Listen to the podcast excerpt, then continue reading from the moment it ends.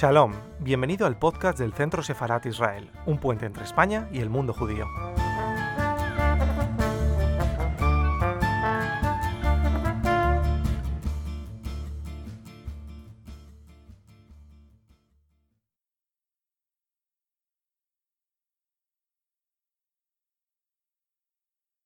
Como todos ustedes saben, el Centro Sefarat es una institución de diplomacia pública que pretende servir de puente entre España y el mundo judío. Para ello, eh, organizamos diferentes actividades y conferencias como la que hoy nos trae aquí. Esta conferencia con el analista eh, árabe israelí Wadi Abu Nassar, a quien agradecemos que nos acompañe. Wadi, muchísimas gracias por estar hoy aquí con nosotros. My pleasure. En torno a un 20% de la población de Israel tiene raíces árabes. La convivencia intercultural de la demografía israelí presenta una serie de retos y oportunidades para el país y es precisamente esos retos y oportunidades los que hemos querido, eh, los que hemos querido analizar en esta conferencia con Wadi Abu Nassar. Así que sin más por nuestra parte, cedo la palabra a Wadi para que nos eh, ofrezca esta conferencia. Wadi, cuando, cuando quieras.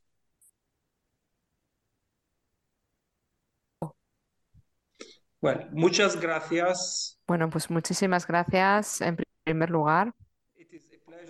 Es un placer para mí ser invitado del Centro Sefarat de Israel. Quiero dar las gracias a este centro por darme la oportunidad de dirigirme hoy a ustedes. Soy ah, asesor político, uh, estudio político soy palestino pero no musulmán, soy cristiano pero eh, extranjero. Y yo lo que hago es dirigir un grupo que proporciona asesoría a las misiones diplomáticas en Israel y Palestina sobre cuestiones locales y regionales. Hoy les voy a hablar de los eh, israelo-palestinos. En primer lugar, me gustaría hablarles de una cuestión que tiene que ver con la terminología.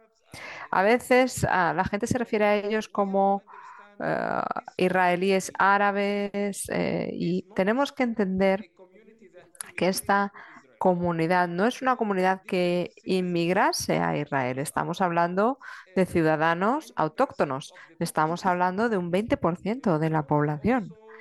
Y estamos hablando de 165.000 personas en 1948. Estos eran los palestinos que se quedaron viviendo en el Estado de Israel, que se creó en el año 1948. Y pasaron de 165.000 a un millón en en la actualidad ahora es que a finales de 2020 los árabes en Israel eran un 17,20%. El porcentaje total es en torno a un 21%, pero en este caso estaríamos incluyendo también los altos del Golán y Jerusalén.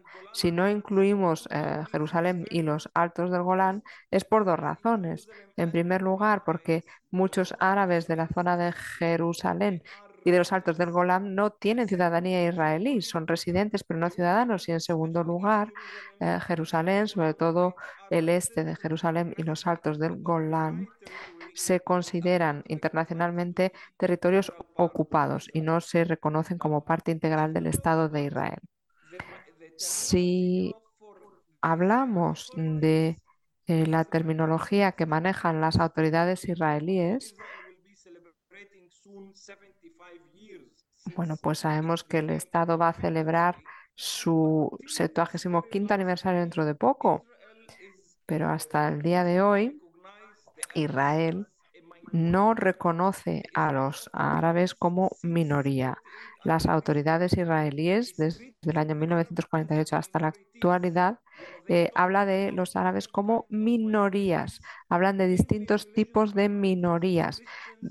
Minorías religiosas que son cristianos, musulmanes, drusos, a veces también hablan de beduinos, no beduinos, etcétera.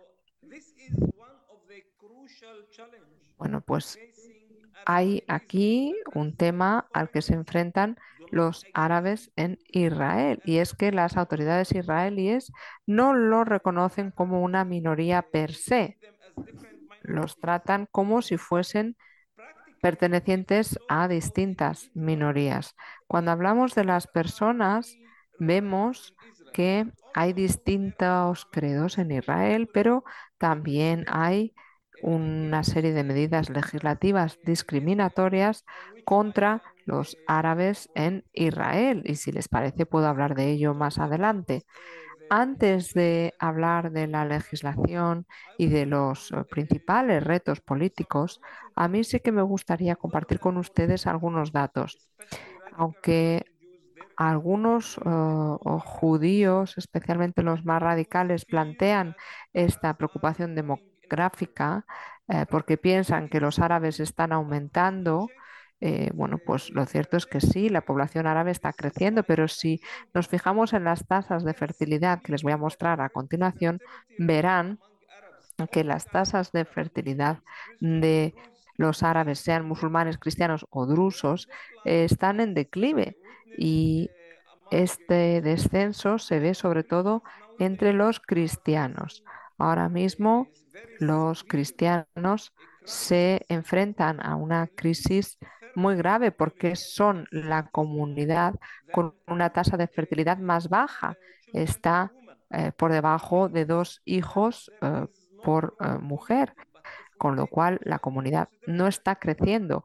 Pero si tenemos en cuenta también el hecho de que los cristianos suelen ser los que más emigran, pues esto plantea un desafío, un desafío importante a lo que sería la presencia de los cristianos en Israel. Además, los datos más recientes apuntan a que los cristianos son los que eh, menos contraen matrimonio. Y esto está planteando una gran preocupación, sobre todo en la comunidad cristiana, en cuanto al futuro de esta comunidad en, eh, en la zona. Es decir, hasta qué punto van a seguir siendo un agente importante en la sociedad israelí. Si hablamos ahora de cuestiones socioeconómicas, eh, bueno, pues me gustaría decirles también que en la comunidad árabe los musulmanes representan el 80% más o menos de los árabes.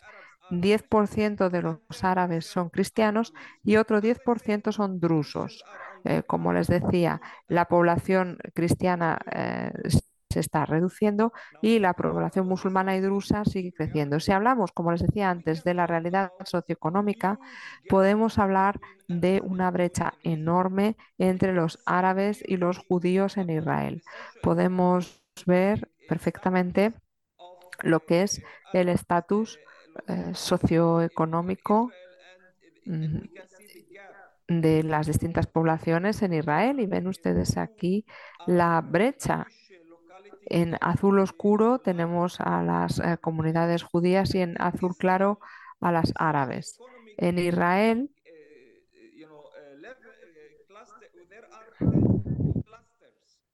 hay distintos grupos, unos 10 niveles de eh, clase socioeconómica, que van desde la más baja hasta la más alta. En las partes más altas vemos eh, que hay cuatro localidades judías eh, que se encuentran entre las más ricas de Israel. Y en cuanto a las clases socioeconómicas más bajas, pues verán ustedes que nueve de las once localidades más pobres de Israel son básicamente árabes, con lo cual en las seis localidades más ricas, la mayoría de las comunidades son judías en el caso de otras eh, comunidades vemos que hay 20 que son judías y una mixta, pero en el caso de las comunidades más ricas no van a haber eh, comunidades únicamente árabes. en el caso de las localidades más ricas a veces hay poblaciones mixtas, pero no únicamente árabes. Con esto que quiero decirles, bueno, pues que hay una gran diferencia socioeconómica. La gran mayoría de las comunidades árabes se encuentran entre las eh, clases socioeconómicas más bajas y esto, eh, según varios datos, apunta a que el 55% de los niños menores de 18 años están viviendo por debajo del umbral de la pobreza, de los niños árabes. Em, esto es algo que vemos también eh, cuando hablamos de tasas de empleo. En este gráfico pueden ver ustedes que la tasa de empleo entre los judíos es de más del 80%. En el caso de los hombres árabes, menos de un 70%. En el caso de las mujeres, 36% mujeres árabes. Aquí vemos también, una vez más, una gran diferencia entre las dos comunidades. ¿Cuáles son los motivos? Bueno, pues hay varios motivos. Los judíos de ultraderecha acusarán a los árabes de no integrarse, de no conseguir acceder al mercado laboral. Pero la mayoría de los expertos y los árabes les dirán que los árabes no cuentan con igualdad de oportunidades a la hora de acceder al mercado laboral.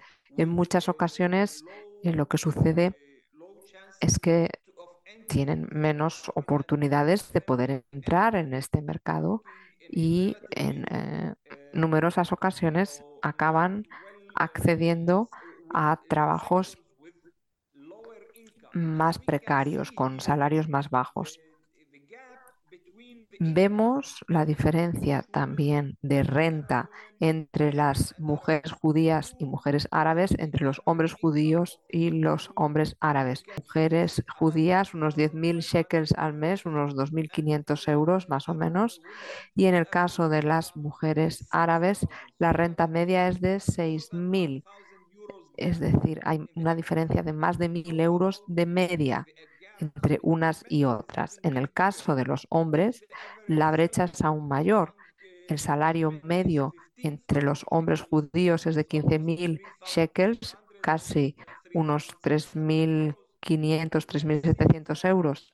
En el caso de los árabes, de los hombres árabes, estamos hablando de un salario de unos 2.500 euros, menos de 9.000 shekels. Esta es la realidad, es decir, hay una gran diferencia y esto, según varios estudios, eh, contribuye al crecimiento de la tasa de delincuencia entre la comunidad árabe en Israel. Hoy en día, eh, como saben, los árabes son en torno al 20% de la población pero en el caso de los delincuentes representan un 40%. Y esto provoca un problema no solo a la sociedad israelí, sino también a la comunidad árabe en general. Aquí vemos que hay también un aumento de la tasa de asesinatos en la comunidad árabe.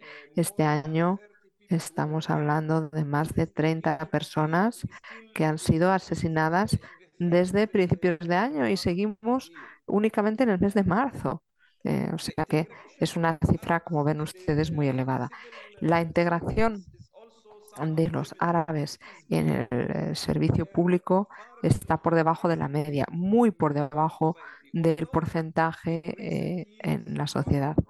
En los últimos años sí que hemos visto que hay un crecimiento significativo. Hemos visto cómo pasó del 8,4% al 13,2%, pero sigue estando muy por debajo del 20% eh, que representan en la sociedad. Vemos también un declive en paralelo eh, en el caso de la representación de la población judía por varios motivos. En primer lugar, cada vez hay más judíos que prefieren el sector privado frente al sector público. Y en segundo lugar, también por la diferencia en cuanto a la participación de los árabes en el servicio civil o en la administración civil. Ahora bien, hay que destacar que la participación de los árabes en el sector público es básicamente eh, profesores, médicos y policías jóvenes. La mayoría eh, se considera que entre un 80 a un 85% de los árabes en el eh, sector público son o profesores o médicos en hospitales públicos o policías.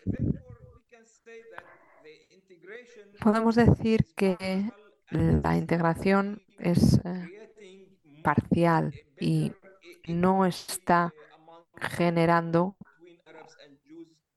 igualdad de oportunidades entre los árabes y los judíos en Israel. ¿Cuáles son los ah, principales cambios que hemos observado en los últimos años? Bueno, pues eh, tienen que ver con la participación política de los árabes. En este gráfico verán ustedes que la participación en cuanto a las elecciones al Parlamento eh, fue muy elevada entre la comunidad árabe en las eh, primeras décadas, eh, entre el 49 y el 73, la participación entre los árabes era superior a, la de los judíos, pero luego se produjo un declive, un declive en los años 80, debido sobre todo a la guerra de Israel en Líbano y el declive es algo que se ha eh, podido experimentar en los últimos 20 años, sobre todo después del inicio de la segunda intifada y el asesinato por parte de la policía israelí de varios ciudadanos árabes durante las protestas en el año 2000. Desde entonces hemos visto que hay un declive muy marcado en cuanto a la participación de la comunidad árabe en las elecciones al Parlamento israelí. La principal explicación es la siguiente. Cada vez hay una mayor desconfianza hacia con el establishment israelí. Ahora mismo estamos hablando de una participación incluso inferior a la que ven en el gráfico, del 50%. Y como les decía, cada vez hay un mayor boicot. Eh, que se divide en dos grupos. Por un lado está el boicot ideológico. Hay muchas personas en la comunidad árabe, sobre todo aquellos eh, que están más asociados con el movimiento islámico más dogmático. Por un lado hay un movimiento eh, pragmático que está eh, representado en la Knesset en un partido que se llama RAM y cuenta con cinco diputados. Y luego está la parte más dogmática del movimiento islámico que fue mm, bueno, que quedó prohibida por parte de las autoridades israelíes en el año 2015 y este movimiento considera que el Estado de Israel es un Estado ilegal y también sionista. Por lo tanto, el movimiento islámico más dogmático rechaza de plano participar en las elecciones al Parlamento israelí. Hay otro movimiento que se llama Abna el Balad, los hijos de la patria, que piden una solución de un Estado para el conflicto israelo-palestino. Y quieren que haya un Estado laico, no quieren que haya ningún tipo de Estado religioso, sino que quieren que haya un Estado laico y este movimiento, que cuenta con varios miles de seguidores, boicotean también las elecciones a la Knesset. La mayor parte de las personas que boicotean estas elecciones son aquellas personas que han perdido la fe en los partidos políticos. Cada vez vemos que hay un mayor declive en cuanto al apoyo a los partidos políticos israelíes, no solo entre los árabes, también entre los judíos. Creo que la derecha ganó en las últimas elecciones pues porque había muchos seguidores de centro, de centro izquierda, que no quisieron participar en las elecciones, no quisieron votar. Y si vemos los resultados de las últimas elecciones parlamentarias, podremos observar que muchos judíos em, laicos pues decidieron no votar.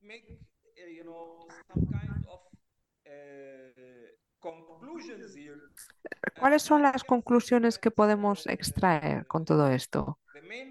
Lo que les puedo decir es que el problema principal en la actualidad es que cada vez hay más desconfianza y esta desconfianza no solo se da entre los árabes y los israelíes, también se da en el propio seno de la eh, sociedad israelí. En la actualidad vemos que también hay una gran fragmentación en la sociedad árabe. Esta sociedad no es homogénea, ni mucho menos. En cuanto al punto de vista político, la sociedad se podría dividir en unas cuatro eh, corrientes bastante marcadas. Por un lado, la corriente que cree en la cooperación entre los árabes y los judíos y quieren que haya una cooperación igualitaria eh, representada por el Partido Comunista y por aquellas personas que respaldaban al partido de Meretz, el partido de izquierda que no superó el umbral en las elecciones. La segunda corriente es la corriente del movimiento islámico representado por Irán, que dicen, bueno, pues que somos musulmanes, queremos estar presentes en esta eh,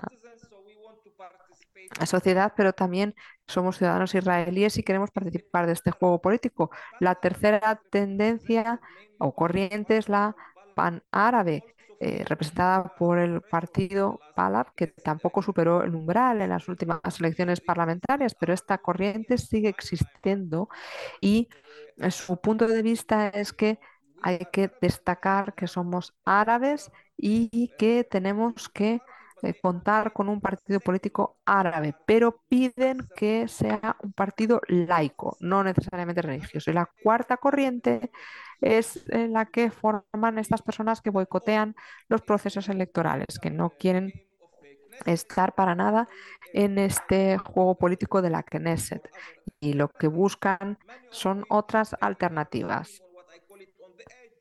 Algunos eh, están intentando ver un poco pues por dónde se van a ir decantando las cosas en el Estado de Israel. Como ven ustedes, hay desafíos importantes en Israel, también debido a la voluntad del gobierno israelí de llevar a cabo una serie de reformas. Algunas personas se refieren a estas reformas como una revolución del sistema judicial israelí. ¿Por qué es peligroso para Israel y por qué es malo también para los árabes en Israel? Bueno, pues porque en Israel contamos con un sistema parlamentario. ¿Esto qué quiere decir? Pues que cuando hay elecciones al Parlamento y se forma un gobierno, el gobierno normalmente está compuesto por una coalición y esta coalición tiene mayoría en la Knesset automáticamente. La coalición puede hacer casi casi lo que quiera, eh, sobre todo porque no hay una constitución en Israel. Eh, al final, la principal barrera de contención para el gobierno era el Tribunal Supremo. En la actualidad, el concepto de la coalición es sacar adelante legislación que cercene la capacidad del Tribunal Supremo a la hora de decidir si una legislación es aceptable o no. Al reducir la capacidad del Tribunal Supremo, al coartar su capacidad de intervención, hay muchas personas que piensan que Israel se dirige hacia un sistema en el que realmente va a ser una dictadura. Por eso hay cientos de miles de personas, de israelíes, que se están manifestando todas las semanas para protestar, porque el gobierno quiere poner en marcha esta reforma. Y para los árabes todavía es peor. ¿Por qué? Pues porque muchos árabes se dicen a sí mismos, si el gobierno israelí no tiene en cuenta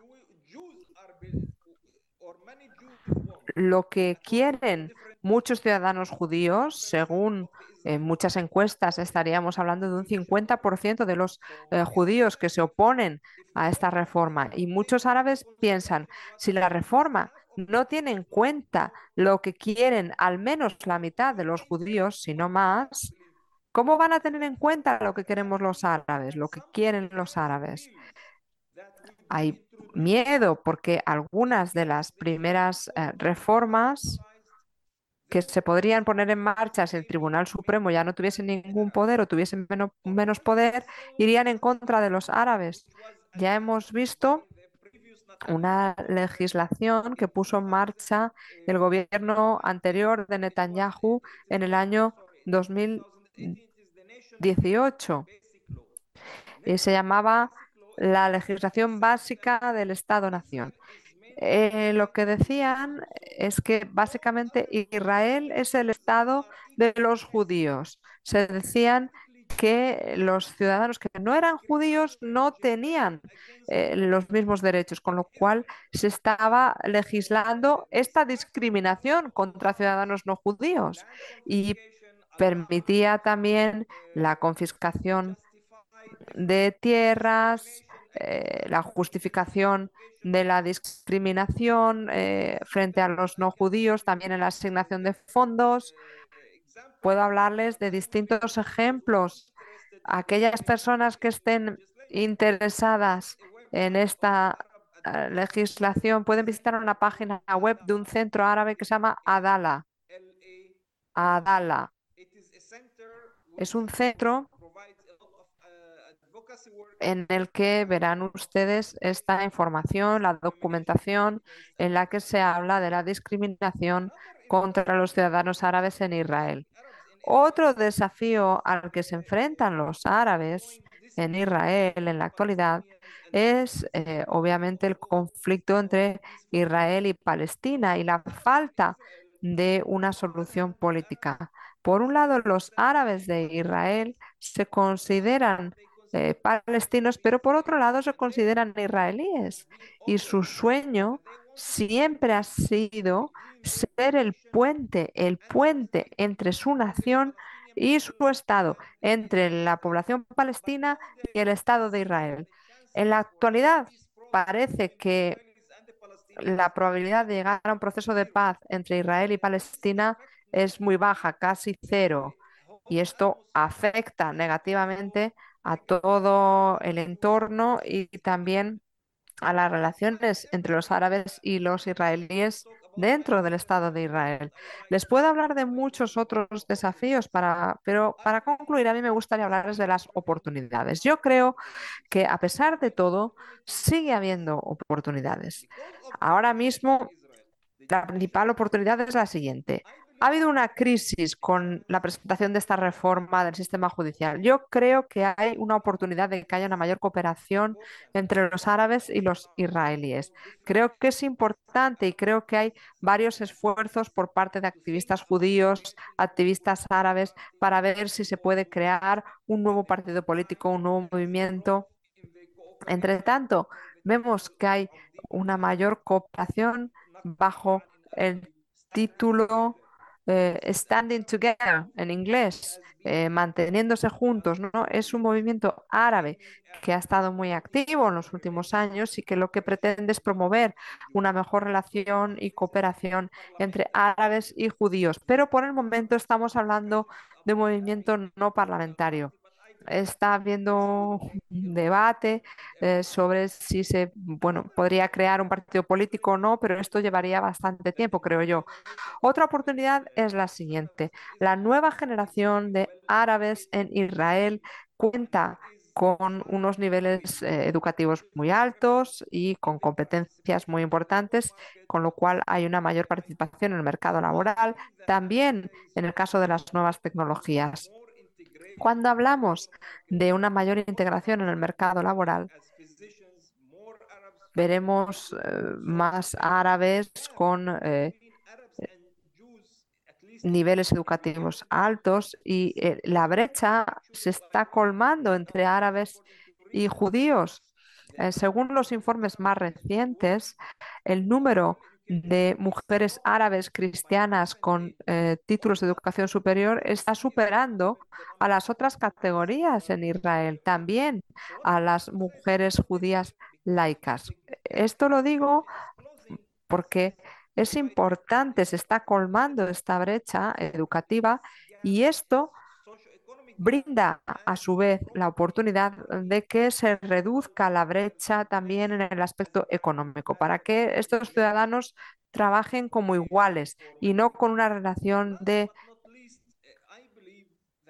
amo-esclavo, como era en el pasado. Y por último, creo también que los árabes en Israel desempeñan un papel muy importante porque permiten estabilizar la economía de Cisjordania. ¿Por qué? Pues porque allí hay muchos ciudadanos árabes de Israel que van a comprar allí. Algunos tienen eh, negocios, cooperan con palestinos en Cisjordania y esto permite que haya un control de daños en cierta medida, aunque Cisjordania es una tierra ocupada y ahora mismo no hay esperanza de que se pueda alcanzar una independencia pronto, vemos que hay un flujo de árabes hacia las zonas controladas por Palestina como Jenin, Nablus, Ramallah, Hebrón. Bueno, pues aquí vemos que hay un flujo diario de miles o decenas de miles de árabes de Israel eh, que compran allí y permite mantener en cierta medida esta estabilidad económica para que los palestinos en Cisjordania puedan tener una vida digna, aunque seguimos hablando de un territorio con mucha pobreza y no pensamos que esta sea la solución definitiva, pero sí que está atenuando la situación.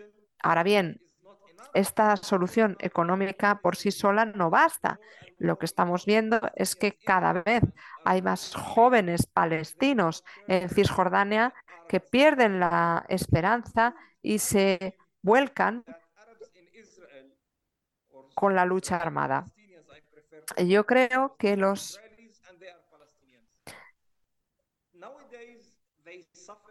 que ahora mismo los ciudadanos árabes en Israel sufren porque hay políticas discriminatorias en el Estado, que se define como un Estado judío. Creo que es importante que Israel sepa ah, promover una mayor democracia, una mayor democracia liberal para incluir también a la comunidad árabe, para que todos los ciudadanos estén en pie de igualdad, porque si no hay una buena democracia, se mantendrá siempre esta distinción entre judíos y árabes. Yo creo que los árabes en Israel podrían desempeñar un papel muy importante, no solo actuando como puente entre Israel y los palestinos, sino también entre Israel y el mundo árabe y musulmán en general. Si les diesen la oportunidad, actuarían como un puente pero para ello se necesita realizar un esfuerzo importante. Los árabes, los judíos, también la comunidad internacional tiene que aconsejar a Israel para que sea un Estado más receptivo y tenga en cuenta a la comunidad árabe para que puedan eh, construir con ellos estos puentes, estos vínculos, para que no sea un desafío a la seguridad, que al final causaría más problemas que soluciones. Eh, me gustaría una vez más dar las gracias al Centro Sefarad por darme la oportunidad de hablar hoy aquí sobre este tema tan importante y les deseo lo mejor a todos. Muchas gracias. Muchísimas gracias, Wadi, por este punto de vista, por ofrecernos tu punto de vista sobre eh, las comunidades árabes en Israel. Te agradecemos este análisis. Y a todos ustedes que nos han estado siguiendo esta tarde también les agradecemos que nos hayan querido acompañar una vez más